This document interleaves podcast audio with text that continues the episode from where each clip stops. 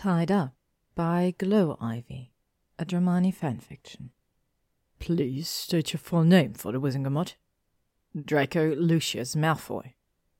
Mr. Malfoy, you're being charged with the kidnapping and unlawful imprisonment of Hermione Jean Granger. How would you like to plead? Not guilty. The leader of the Wizengamot pursed his lips in clear disapproval. Very well. Let's proceed. The prosecutor let out a quiet scoff, smirking as though he believed the case had been handed to him. He probably believed that he had proof beyond all doubt. Draco couldn't wait to prove otherwise. In his five years of probation during the war, Draco had become rather accustomed to the Ministry's random and unsanctioned raids of his manor, always attempting to catch out the last Death Eater and put him away with the others. Public hated that he walked free, convinced that he was up to nefarious crimes and the cultivation of dark magic. Though the raids had become part of his monthly routine, they had finally caught him out, or so they believed.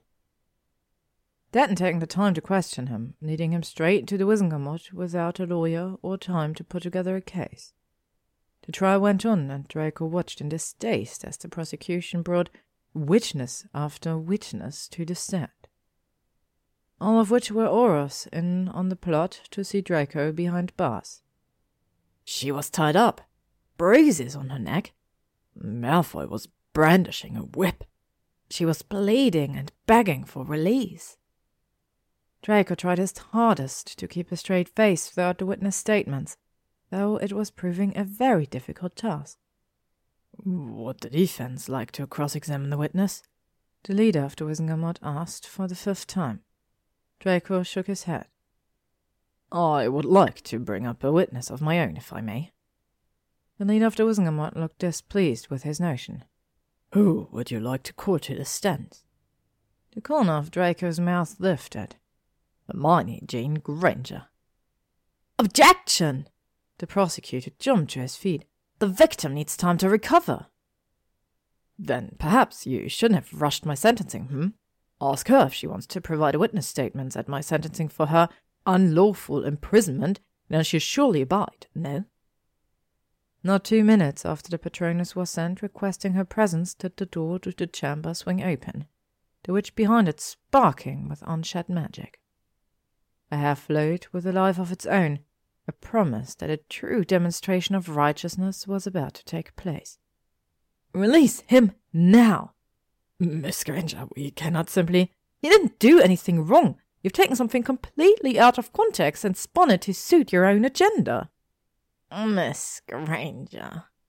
The prosecution said slowly, with a condescension that only worked to anger her father. You were held captive, tied up for Mr. Malfoy's own pleasure.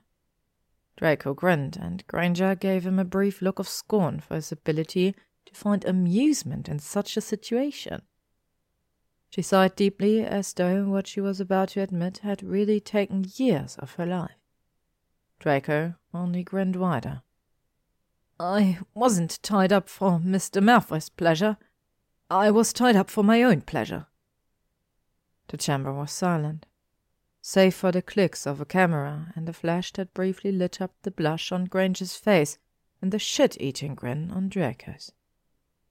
All charges were dropped that very afternoon along with a lovely front page spread in the Daily Prophet the next morning.